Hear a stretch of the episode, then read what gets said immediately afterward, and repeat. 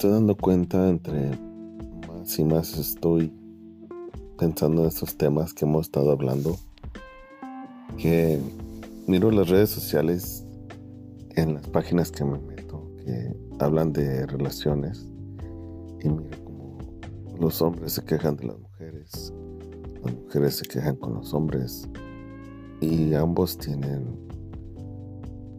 tienen razón. El hombre tiene razón de lo que se está quejando la mujer porque él así se siente, él así lo ve, así lo experimenta. Y la mujer se queja del hombre y ella también tiene mucha razón. Es verdad, las dos cosas son verídicas de las que se están quejando la mayoría de gente de parejas, Pero solo todo lo que está pasando es un juego tan, tan, tan increíble. O sea, y el mundo lo está jugando este juego. Y ese juego es el juego de la reflexión. Está una persona reflejándole algo a la otra persona y está la otra persona reaccionando. Solo está reaccionando a cómo, a cómo lo ven, a cómo lo sienten, a cómo lo tratan. Entonces el novio está, está reaccionando a la novia. La novia está reaccionando pasa. Así no nos pasamos años y años y años. Cuando decimos que una relación tiene problemas, así nos pasamos un año, dos años, tres años, cinco años, veinte años, tres años, lo que sea. Y nos pasamos con un rencor hacia la otra persona y la otra persona con un rencor hasta, hacia nosotros, hasta el punto que se convierte en fugaz al punto que, al punto que se convierten en adicciones, eh, en lastimar a gente, lastimar a terceras personas, lastimar a hijos, lastimar a gente, familia, mucha gente y a la persona misma. Pero uno, el deseo de, como pareja, cuando está en una relación así, desea que la otra persona cambie desea que la otra persona agarre la onda. El famoso vamos a echarle ganas.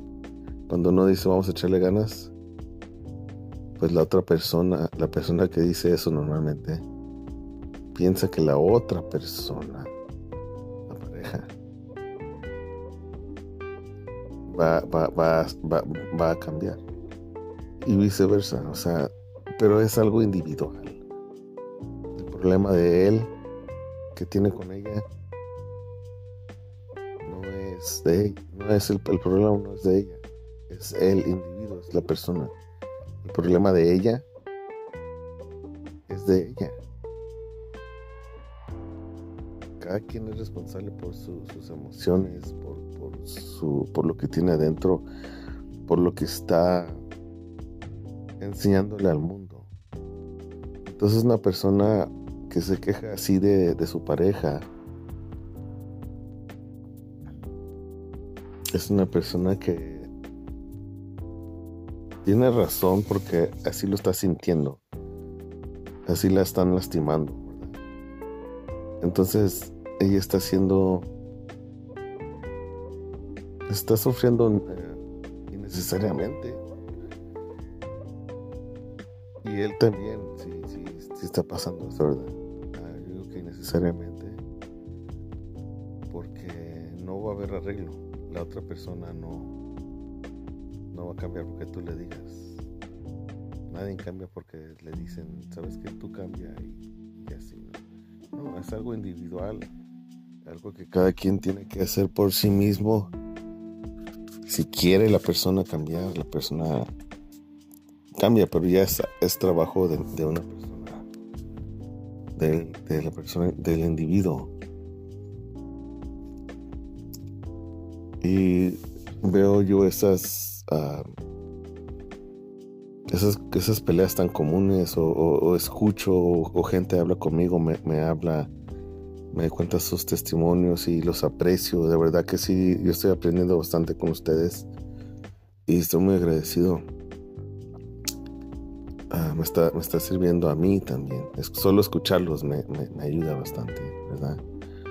Y al final de todas las conversaciones que tengo con toda la gente de, hablando de estos temas, sale lo mismo, ¿verdad? Y a veces ni les digo yo, pero yo lo pienso, digo es que el problema no es la otra persona. el problema tuyo eres tú. Y el problema de él es él. Y si él arreglara sus problemas de él en su vida, en su alma, en su en sus traumas de vida, en todo eso, entonces tú ya no ibas a quejarte. Y no ibas a quejarte porque es lo que él iba, la reacción que, que te iba a causar, pues. Y también, si tú arreglaras tus temas de vida, tu neurosis, tu narcisismo, tu, tus cosas muy privadas que tienes de, desde la infancia, desde tu juventud, desde tu matrimonio, ex matrimonio, lo que sea. Si tú arreglas a ti o tú estás en un proceso que estás tú quitando eso de, encima, entonces ya la otra persona empieza a cambiar. Porque va a ser reactivo. Somos reactivos. ¿Y qué crees? Tú haces tal vez énfasis en, tu pareja. Hay que decir a tu, a tu pareja, Pablo, Juan, qué sé yo. Entonces uno está culpando a Juan. Y tú dices, no, pues Juan, Juan no es bueno conmigo. Juan es egoísta. Juan no compra esto. Juan no, no lleva a los niños a la escuela. Juan no, aporta. Juan no hace esto. Juan no hace el otro. Juan no es, no es detallista. Juan no es amoroso. Juan no es chistoso. Juan no es amable. Juan no abre la puerta por mí. ¿Qué crees? Eso es solo contigo. Juan es así contigo. Porque Juan, mira la falta de autoridad tuya. Mira la falta de identidad tuya. Mira la falta de esa chispa, eso, eso, eso que te falta. Te mira como una persona débil. Y la demás gente la mira como una persona divertida, como una persona que sí tiene esa esa autoridad. Por eso Juan les habla así. O con la secretaria tal vez es espléndido. A ella sí la saluda. Y tú tal vez dices, pues, a mí por qué no me saluda. Y es así. ¿Verdad? Juanito está quebrado y doña Cintia está quebrada.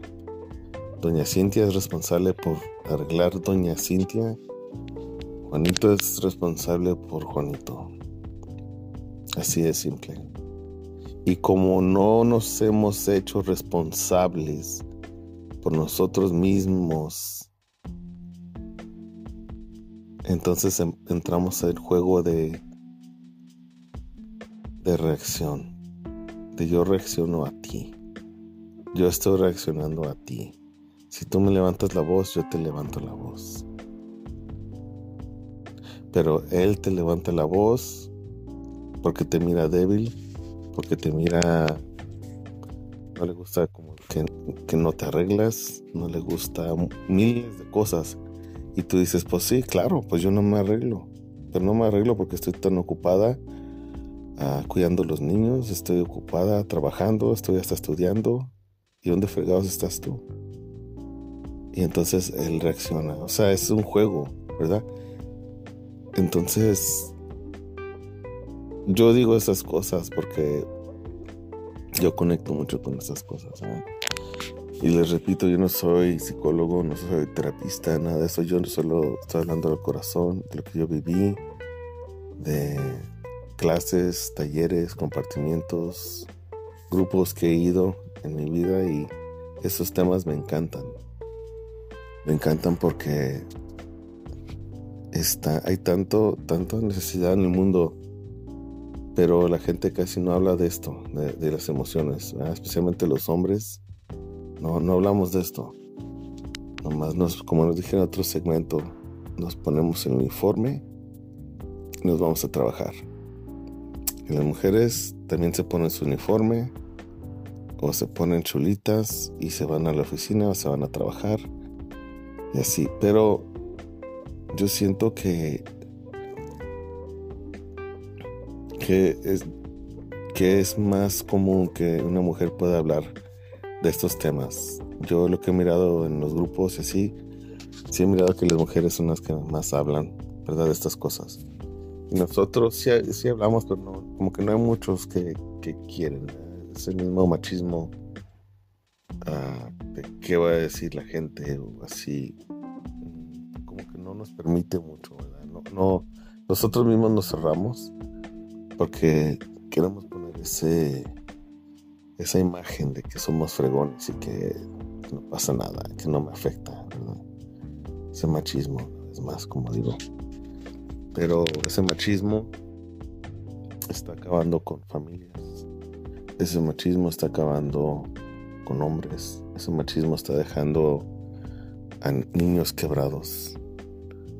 Y ese hablando de los hombres, Y pues todos tenemos algo, todos tenemos algo y estamos quebrados, pero no, no tenemos que mantenernos quebrados, ¿verdad?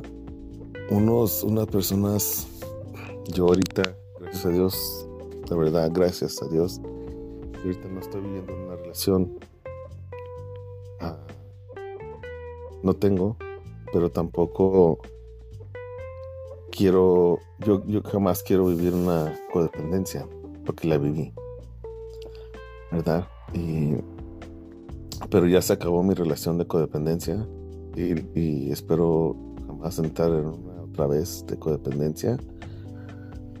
Pero quedaron secuelas, secuelas del pasado. Quedaron esas secuelas que, que esas secuelas, esos, esos problemas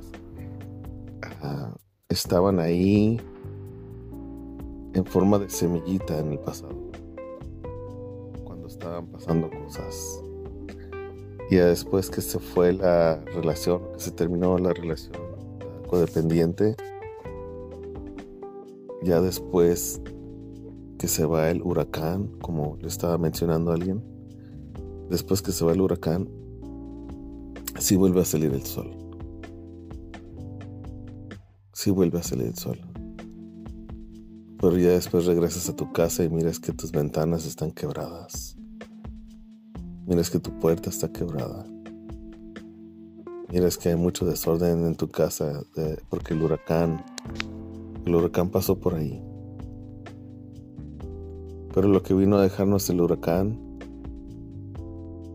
es una lección muy fuerte y muy buena el huracán vino a decirte, ¿sabes qué? Esa ventana, esa, esa ventana tuya era muy débil. Esa puerta que tenías tú, que tú pensabas que iba a aguantar mucho, no aguantó nada. Ese techo que tenías arriba ya no sirve. Entonces es ahí tiempo de reinventar y totalmente cambiar el, chip, como dicen, cambiar el programa, y cuando se dice cambiar el programa, eso es trabajar con el inconsciente. perdón, con el subconsciente. Reprogramar esa conversación con nosotros mismos, esa creencia de que no podemos, de que no podemos olvidar a la persona que me hizo esto, que me hizo el otro. Sí pasó, exactamente, sí pasó. Pero el, el subconsciente es muy poderoso.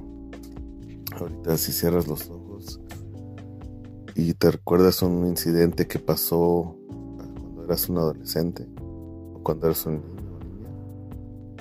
cierras los ojos y como que lo estás reviviendo. Si cierras los ojos ahorita y piensas en, un momento muy bonito de tu adolescencia, ese momento que quisieras regresar, el primer beso tal vez, o tu primer baile, primer algo. Hay algo bonito. todo lo que toma es cierras los ojos y y te metes ahí al mundo cuántico. Ese mundo tan gigante. Y entonces ahí están esos programas. Ahí están esas memorias de, de tu ex. Ahí están esas memorias de las personas que te lastimaron, que nos lastimaron. A gente que lastimamos, ahí está. En ese espacio. En ese es un programa. Estás mirando una película. Recuérdate de una película que viste hace cinco años y que te gustó mucho. Esa película está en el mundo cuántico esa película que tanto te impactó que lloraste. Tal vez es la película como Titanic, algo así. Fue una buena, bonita película. Algo como eso.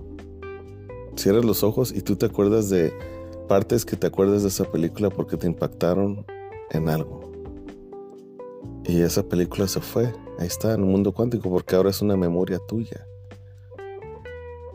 Pero no la puedes tocar no la puedes abrazar. Así como nuestros familiares que, han muerto, nuestros seres queridos que han muerto, que cerramos los ojos y nos podemos imaginar segundos, segundos de ellos, sonrisas de ellos, ellos dándonos un plato de comida, abrazándonos, estando con nosotros. ¿Verdad que sí se siente? Se, se, ve, o sea, cierras los ojos y te imaginas, yo, me, yo cierro mis ojos a mi abuelo. Mi abuelo era una persona, es una persona muy especial, que paz descanse. Pero yo cierro mis ojos y yo, y yo puedo mirar a mi abuelo. Yo puedo verlo. Yo puedo acordarme último abrazo que me dio. Puedo acordar del último abrazo que mi abuelo me dio cuando nos vinimos desde México a Estados Unidos. Y, y, me acuerdo que me abrazó y con su barba que tenía, que estaba como apenas estaba creciendo otra vez. Me acuerdo que me raspó así, eh, como atrás de mi, de mi cuello, así, y me dijo que me quería mucho y que, que me iba a extrañar. Yo me acuerdo del color de la casa como estaba adentro. Me acuerdo la chamarra que tenía puesta mi abuelo. Me acuerdo de sus zapatos, me acuerdo muy claro. Y me acuerdo que me subí a su troca porque mi abuelo vendía agua. Y me subí a su troca. Y, y, todo esto que estoy hablando ahorita, los últimos cinco minutos, tal vez tengo mis ojos cerrados. Porque estoy metido yo ahorita en, ese mundo cuántico. Entonces las cosas que yo estoy diciendo ahorita están saliendo también del mundo cuántico. Entonces lo que pasa, yo estaba en la troca de, mi abuelo y e, estaba una navaja ahí, una navaja. Y me gustó. Entonces me dijo, estás muy chico para dártela. Estás muy chico para darte esa navaja, me dijo. Pues obvio, ¿verdad? Yo tenía como 6, 7 años. Entonces, así quedó eso. Así quedó esa memoria. Y ya después, unos años, ya más adelante, como unos, unos seis, cinco o seis años más adelante de que eso, tengo, tengo, la misma, tengo la memoria de esa misma navaja cuando mi abuelo tenía cáncer y estaba, él vivía ahí con casa de mi tía y lo cuidaban, pero él tenía cáncer y ya no podía hablar. Le habían hecho para, para, pues para respirar. Y me acuerdo que en esos tiempos mi abuelo ya estaba en una cama, ¿verdad? Y, me dijo, abre el cajón que está ahí. Entonces yo abrí el cajón. Dijo, saca de la navaja. Y saqué la navaja y me la dio. Saqué la navaja y me, la dio. Dijo, ¿te acuerdas de esta navaja? Y dije, sí. Dijo, ahora ya, ahora ya, ya te lo puedo dar. Y me la dio. Una memoria hermosa. Una memoria que al contarla me toca mi corazón y mi abuelo ya tiene, yo no sé, ya más de 25 años muerto, yo muchos años. Y, y todavía mi abuelo es alguien especial para mí. Es, esa es, es alguien muy querido por mí.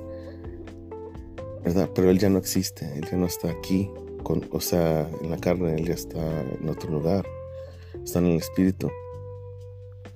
Entonces, cuando yo ya voy a salir de esa historia, cuando yo me refiero de, del mundo cuántico, son esas memorias como eso que acabo de contar de mi abuelo.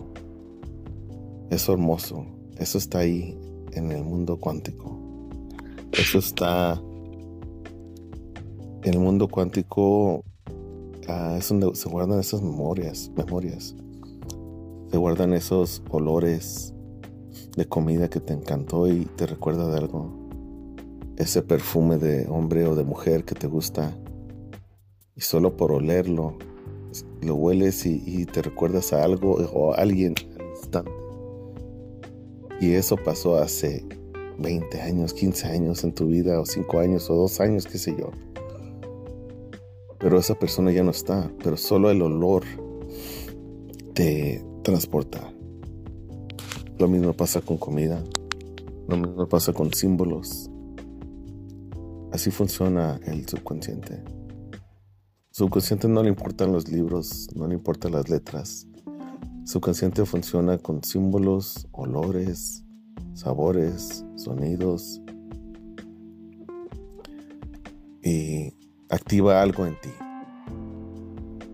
El basquetbolista Kobe Bryant en una de las entrevistas de su de su de su coach su coach se llama Tim Grover yo lo fui a mirar una conferencia y cuando Tim Grover estaba hablando, estaba hablando de Kobe Bryant. Y dice que Kobe Bryant se metía a una cosa que se llamaba la zona. Y en esa zona es cuando Kobe era, era la mejor versión de él mismo. Y entonces Después entrevistaron a Kobe y le preguntaron qué pasaba cuando él estaba en su mejor, qué, corría por su mente. Y Kobe dijo, cuando yo, cuando yo estoy ganando campeonatos, cuando yo estoy ah, ganando un juego, no existe la gente, no existe ni, ni el otro equipo. Existo yo y una pelota, una canasta unos números. No existe nada más. Nadie no existe. Porque estoy en la zona. Y entonces gente que ha llegado a, a, mucho éxito, atletas qué sé yo, gente que ha, hecho muchas cosas grandes, como, como Edison, Thomas Edison son gente que han trabajado con el inconsciente y han sacado cosas muy fuertes del inconsciente. Esos momentos de claridad, esos momentos de chispa, kundalini, como le dicen, esos momentos de, de que el inconsciente te dice, te da unas respuestas del espacio y que tú dices, no puedo creer que eso me ocurrió eso. Eso está en el mundo cuántico, eso está en el inconsciente, eso ya tú ya lo tenías, yo ya lo tenía. Entonces, lo que sigue es trabajar con esa parte de nosotros, con el inconsciente, subconsciente, consciente, con la conciencia y también con lo inconsciente, subconsciente, todo eso ya está me mareé, Pero esto es tan poderoso porque así como está en esos programas de eso que acabo de decir de Kobe Bryant, es, tan interesante ese tema. Tan interesante. El entrenador de él dijo otra cosa también. Dice que una estrategia que él usaba o que usa, o usa, usaba más bien, cuando estaba entrenando. Ah, cuando era coach de Kobe, era coach de Michael Jordan también, otro campeón. El mismo coach de los dos dijo que una estrategia que él tenía para Kobe es que cuando el equipo no estaba viendo, siendo bien, que él agarraba una camisa, una camisita vieja de, de su hija, de Kobe, y se la daba a Kobe en medio, del juego para que la oliera. La olía y en ese tiempo Kobe se acordaba de su hija. Su hija se convirtió en el motor. Y esa era la manera de él meterse a la zona, al mundo cuántico donde no existe nada a bloquear el mundo, a bloquear todo, todo. Y él se metía tan profundo en eso que no existía la gente que estaba gritando, la gente que le estaba aplaudiendo, no existía ni el otro equipo, solo existía Kobe en lo que él le llamaba la zona, the zone, no existía nada más. Entonces gente que ha hecho muchas cosas grandes es porque se han logrado meter y, vivir más en esa parte. Meterse, sacar algo de información, algo de beneficio y se vuelven a salir otra vez. Edison hacía, tenía también cosas que muchas de sus fórmulas así las, ah, así las generó, sus respuestas. Edison se dio cuenta de que de que cuando se estaba quedando durmiendo, le llegaban unas respuestas, le llegaban unas, una información. Ah, y entonces, pero que luego se le olvidaba. Entonces decía él, yo pensé en algo muy bueno anoche, pero se me olvidó. Se me olvidó qué era. Y entonces él ah, lo que empezó a hacer, agarró una silla de esas que se, que se me, no sé cómo se dicen, silla mecedora, no sé, cómo para, así donde están como viejitos, ¿verdad? Se sientan para dormirse o para relajarse, ¿no? Esas sillas que se mueven para enfrente, para atrás, así mecedoras. Entonces, entonces, ah, lo que él hacía, Edison hacía, agarraba dos bolas de, de metal, se las ponía en su mano y luego abajo ponía una olla grande, una, sí, una olla grande. Y entonces el punto era que él se iba a quedar, oh, perdón, y también tenía una libreta y una pluma hacia la mano. Entonces él, lo que él hacía, él se mecía, se mecía o se, se columpiaba ahí en la, en la, ¿cómo se dice? En la silla esa, ¿no? No sé si se ya ni voy a decir la palabra, pero el punto que él se movía así para frente, para atrás, como que se estuviera columpiando, se estaba relajando al punto de que ya estaba quedando dormido, porque él sabía del mundo cuántico. Y entonces cuando él estaba entre dormido y despierto, estaba así en un sueño lúcido en medio, entre medio de el consciente el subconsciente, ahí en esa parte, en esa parte del mundo cuántico, le llegaron respuestas para la, electricidad, respuestas para sus inventos, respuestas que de cosas que, ahorita estamos usando Él no lo pudo hacer en el mundo consciente lo intentaba, lo intentaba, no podía. Pero cuando él se empezó a meter al mundo cuántico, que viene siendo el subconsciente, en esa parte, fue cuando él sacó la mejor versión de él.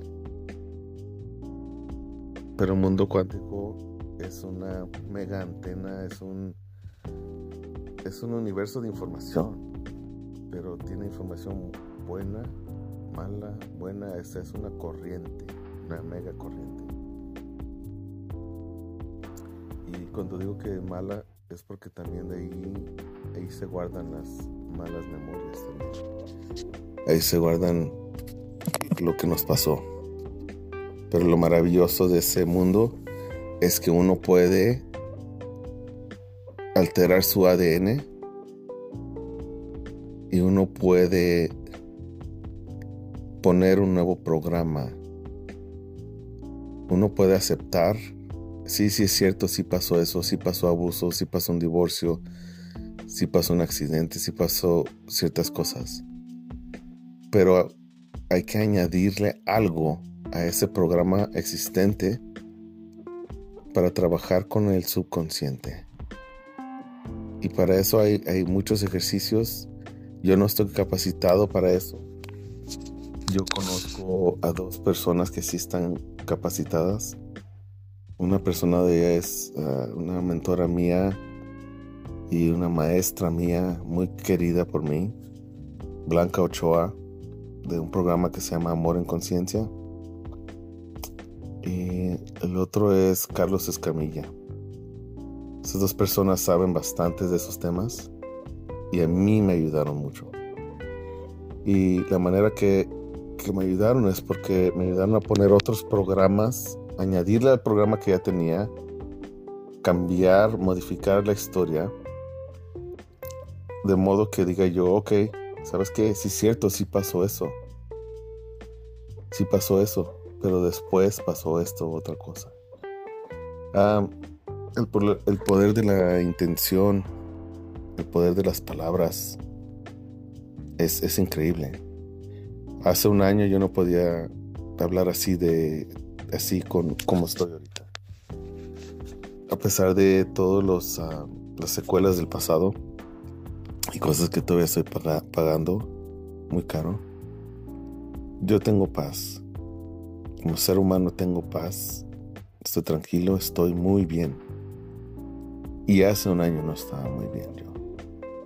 Entonces por eso yo digo que la gente que Dios, el universo puso en mi camino con esa información, que después del desapego iba a venir a trabajar con el inconsciente, subconsciente, perdón, de hacer